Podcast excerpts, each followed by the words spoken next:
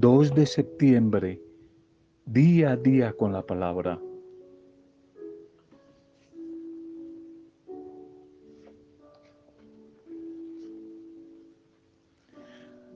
Así que cada uno de nosotros tendrá que dar cuentas un día de sí mismos a Dios. Romanos 14, 12.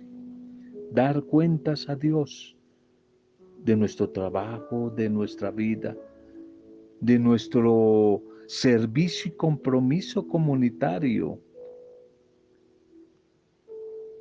Organizar un proyecto implica reconocer a aquellos que están trabajando en ese proyecto y están trabajando con nosotros.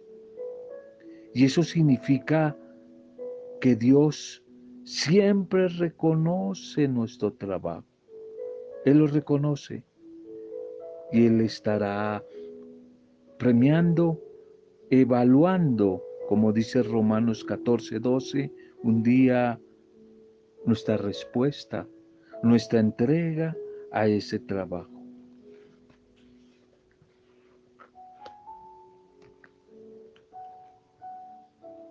una bendición especial, un saludo para cada una de las vidas. Bendición a las familias, nuestra, intercesión por las familias, por los que están atravesando situaciones difíciles. Ánimo, ánimo, que no perdemos la esperanza, que en el amor de nuestro buen Dios tiempos mejores van a llegar.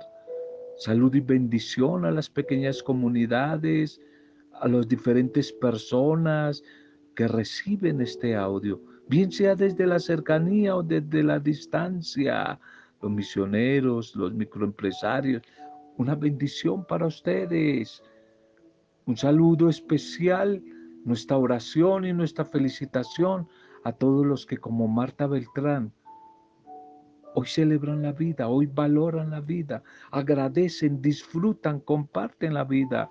Martica desde la distancia, una bendición para tu vida, que día a día el Señor te siga sorprendiendo con buenas noticias y con la generosidad y las cosas bonitas, los detalles bonitos que Él tiene guardados en todo su corazón para ti y para todos nosotros y para todos como los que Martica están hoy de cumpleaños, celebrando la vida, celebrando algún tipo de, de aniversario.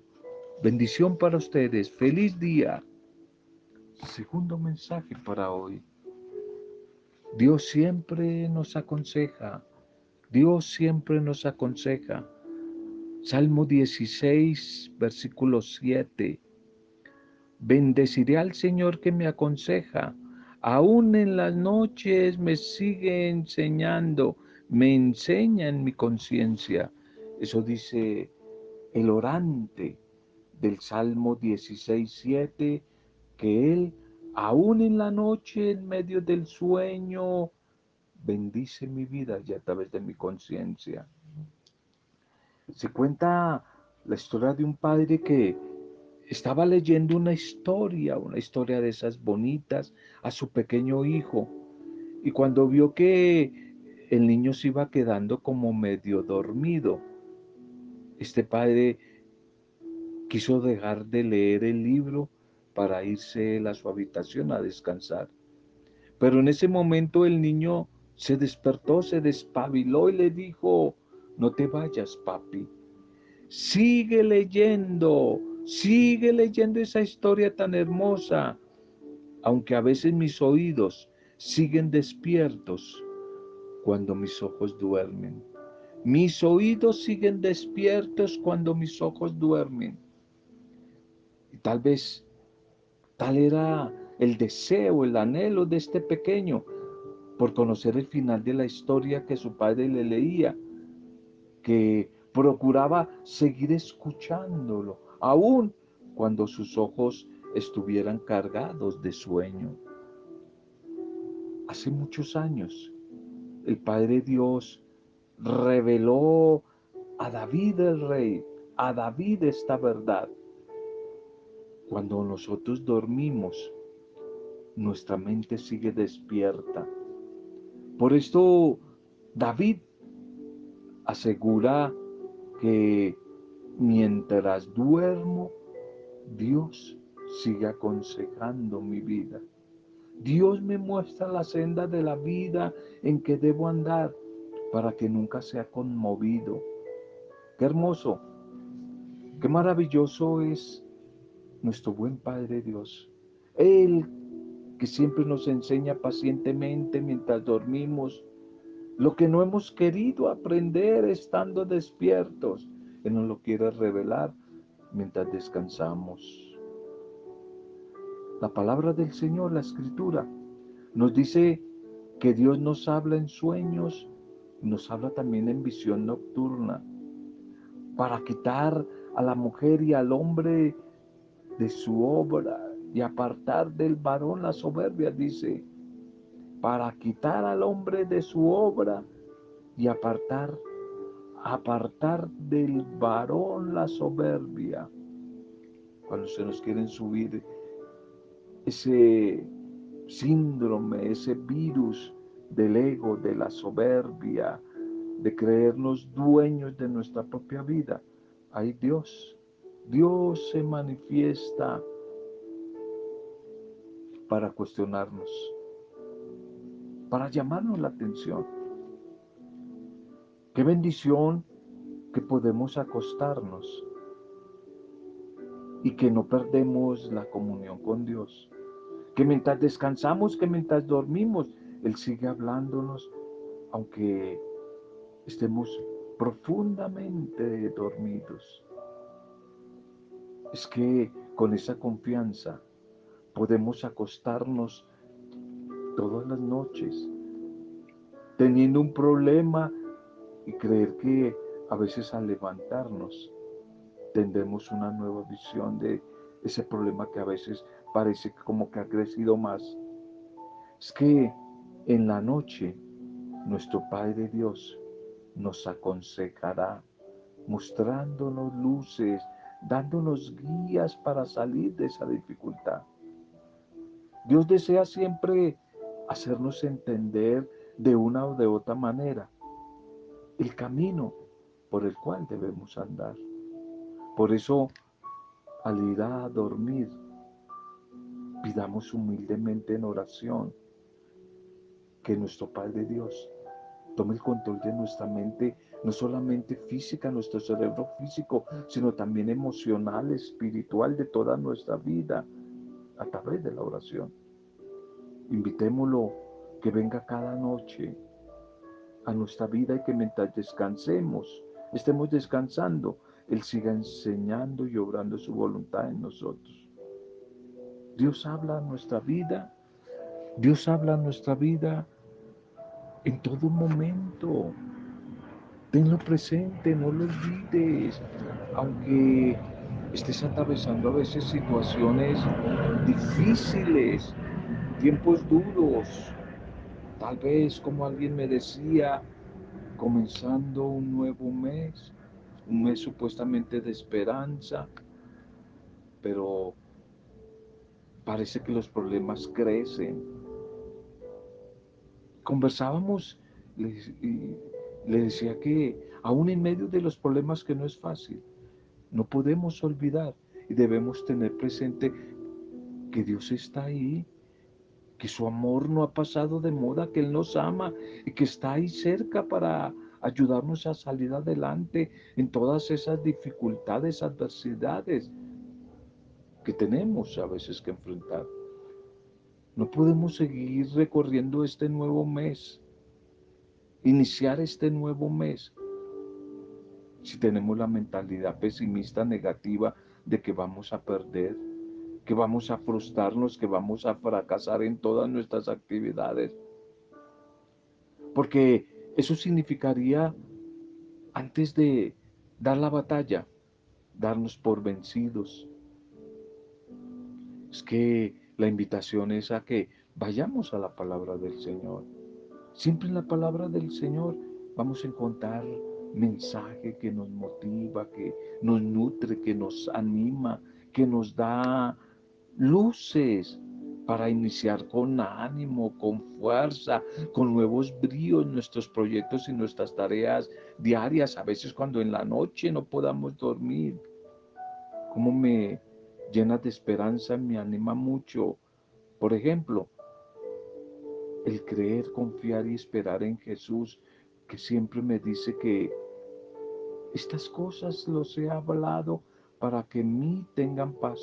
En el mundo tendrán pruebas, tendrán aflicción, pero confíen, confíen, confíen en mí, yo he vencido al mundo. El Evangelio de Juan 16, 33. Confíen en mí que yo he vencido al mundo, van a tener pruebas, van a tener adversidades, pero confíen en mí, ánimo. El Señor no nos está haciendo negación a que no vamos a encontrar en este mes dificultades. Muy seguramente sí, en este nuevo mes vamos a tener dificultades, adversidades, pero lo más importante, cuento con la ayuda de Él, cuento con la ayuda de Jesús y con Él y en el nombre de Él podré salir vencedor, como dice San Pablo. No habrán acciones mágicas que hagan desaparecer los problemas, eso sí tiene que quedar claro, pero sí estará su fuerza, su amor misericordioso, su espíritu impulsándonos a encontrar caminos de solución en las adversidades. Por eso yo estoy seguro que quizás el Señor para tiempos de noches donde no pude dormir bien por los problemas, que al igual que San Pablo, el Señor nos dirá a nosotros, a la noche siguiente, el Señor se le presentó a Pablo y le dijo, ten ánimo. Hechos 23, 11, Hechos 23, 11. Le dijo a Pablo que estaba en dificultades, ten ánimo. Y eso hoy te dice a ti, me dice a mí comenzando ese mes. Por eso creo que en este tiempo, en este mismo momento, tú tienes que pensar y todos tenemos que pensar en todas las bendiciones que hay en nuestra vida, en las personas que nos aman, personas maravillosas, valiosas, en los logros que hemos obtenido, que hemos alcanzado y en las oportunidades que tenemos frente a nosotros en medio de la adversidad. Porque estoy seguro de que recordar esas bendiciones, pensar en la fidelidad de Dios, en su misericordia, en su generosidad, nos llenará de ánimo y nos mostrará que tenemos con qué salir victoriosos en cada una de las batallas que estemos dando y que tengamos que enfrentar en este nuevo mes. Por eso mi invitación es a que iniciando este mes lo iniciemos con la certeza del triunfo, no de la derrota, del triunfo de que nos podemos levantar si hemos caído o vamos a caer, nos podemos levantar. Agradece a Dios, al buen Dios, reconociendo todas esas bendiciones que te dará de antemano a lo largo de este mes.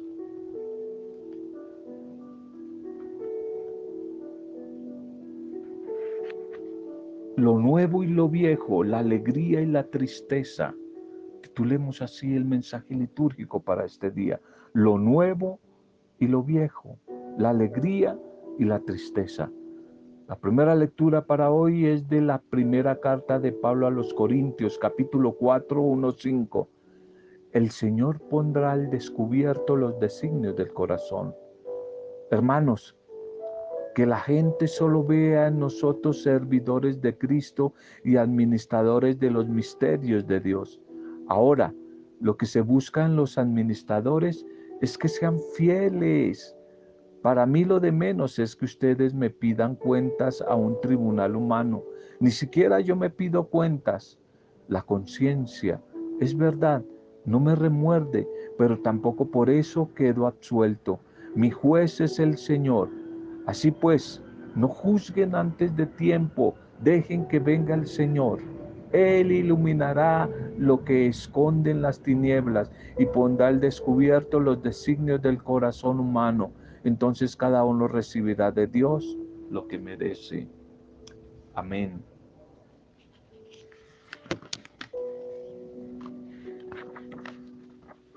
esta comunidad de Corinto que venimos hablando de ella, los hermanos y su comunidad allí en Corinto, discutían acerca de la legitimidad y la autenticidad del ministerio que ejercía San Pablo, que si le fue a Pablo dado ese ministerio o no, o él se lo inventó, que si fue Apolo quien lo hizo, que si no será mejor la predicación de Cefas.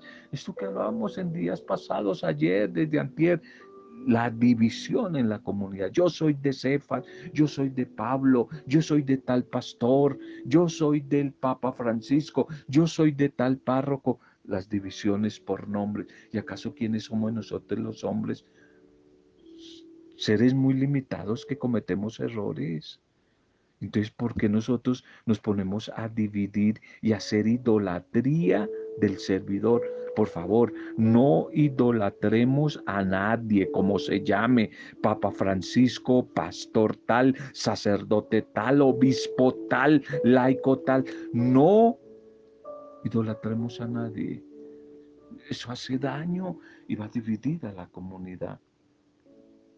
Todos aquellos que ejercen el ministerio, están llamados a un servicio en fraternidad. Unos y otros, desde las diferentes carismas, se ocupan de distintas labores que en tiempos y circunstancias diferentes. Algunos pueden hacer parecer ese ministerio, ese servicio con mayor o mejor protagonismo. Y cada cual puede llegar a sentir que merece el reconocimiento propio hacia su trabajo y hacia su propia persona. Pero no hay nada más engañoso que eso. Pues tales actitudes lo que esconden por ahí son unas ambiciones ocultas, un ego oculto. De tal manera que nadie juzgue, pues solo el tiempo y la presencia del Espíritu en medio de la comunidad pondrá todo de manifiesto y cada uno recibirá de Dios. La alabanza recibirá de Dios, la alabanza que se merece. ¿Qué problemas los que se dan acá en la comunidad de Corinto? ¿Y qué problemas si, Dios santo, división que se dan en las parroquias, en las iglesias, por los celos, el problema de los servidores, de los ministros y su comprensión de la comunidad, en este caso aquí en Corinto, que era grave, porque Pablo sigue tratando ese tema, la división que había allí. Pero qué curioso, al comienzo de la carta a los Corintios dice que era una comunidad crecida y que tenía todos los carismas. ¿Qué tal esa?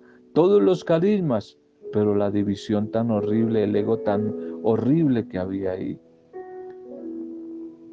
Para Pablo y para los apóstoles, todos los que de alguna manera ejercen un servicio pastoral en la comunidad, son solo servidores, administradores de la obra de Dios y no dueños.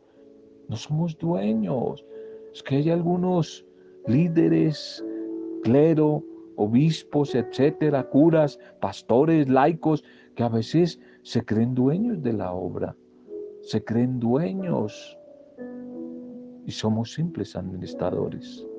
No somos los protagonistas, no somos los protagonistas de la película. Nosotros no predicamos, anunciamos una palabra que es nuestra. No es nuestra, es de Dios. El mensaje es de Él. El importante, lo importante no es el mensajero, como se llame, sacerdote, clérigo, líder. No, el importante no es el mensajero, lo importante es el mensaje que llevamos y a quién llevamos. Ese es el importante y ese es Dios, ese es Jesús. De tal manera que el prestigio que se pueda tener entre los servidores, entre los fieles, es solo relativamente algo que no es importante. Quizás a lo que tiene respeto Pablo es al juicio de Dios, no a que él mismo haga de sí el juicio, la defensa que él haga de sí mismo, ni al que puedan hacer de él los corintios, sino él le teme es al juicio de Dios. Él le teme es al juicio de Dios. Bueno, seguiremos en estos días hablando un poquitico más de las dificultades que hay en la convivencia humana a través de la comunidad de Corinto. El Evangelio para hoy, Lucas 5, 33, 39. Un día les arrebatarán al esposo y entonces ayunarán. En aquel tiempo los fariseos y los escribas dijeron a Jesús, los discípulos de Juan ayunan a menudo y oran, y los de los fariseos también. En cambio los tuyos comen y beben. Y Jesús les dijo, ¿acaso pueden hacer ayunar al esposo cuando el esposo está con ellos? Llegarán días en que les arrebatarán al esposo. Entonces ayunarán aquellos días. Les dijo también una parábola. Nadie rompe una pieza de un manto para ponerle a un manto viejo un trozo nuevo. A un manto viejo, porque si lo hace, el nuevo se rompe y al viejo no le cuadra la pieza del nuevo. Nadie echa vino en odres viejos, porque si lo hace, el vino nuevo reventará los odres y se derramará el vino, y los odres se estropearán a vino nuevo o nuevos. Nadie que cate vino añejo quiere del nuevo, pues dirá, el vino añejo es mejor. Amén. Amén, amén. Ayunar, el tema del ayuno que ya varias veces lo hemos conversado. Ayunar no hace más ni menos santa a nadie, ni santo a nadie, ni en el tiempo de Jesús ni ahora. Porque esta práctica de piedad judía de los judíos significaba entonces la insatisfacción de la época presente y la espera de la consolación de Israel con la venida del Mesías. Pero si el maestro, el esposo ya está entre nosotros, la alegría permanente y desbordante de ese momento rompe con todos los esquemas del legalismo. Quizás este es apenas un ejemplo para hablar de la incompatibilidad entre la buena noticia anunciada por Jesús y los tiempos del Antiguo Testamento. Los tiempos antiguos de tal forma que quien intenta mezclarlo con prácticas raras, ritos y otras formas comunes a todas las religiones, no hace otra cosa que poner un pedazo de tela, de tela nueva en un vestido viejo, recortando retales del manto nuevo, arruinándole el sentido de uno y del otro. Es que también en nuestro tiempo la resistencia a lo nuevo, al cambio es tan grande que algunos prefieren quedarse con el vino viejo porque creen que les va muchísimo mejor con ese vino. A partir de este texto de hoy, empiezan como esas discusiones de Jesús con la comunidad de Lucas, con los fariseos. ¿Por qué no ayunan sus seguidores? Como lo hacen los buenos judíos, como lo hacen los fariseos, como lo hacen los discípulos del Bautista, porque los discípulos de Jesús son como extraños, hacen cosas diferentes y los acusan de que ellos comen y beben. Lo mismo que le dirán más adelante a Jesús, lo tildarán de comelón y de borracho, allí por el capítulo 7, verso 33 del mismo Lucas. El tema el tema no es tanto el ayunar o el no ayunar, o si el ayuno entra en el programa del Antiguo Testamento, del ascetismo de los monjes del desierto.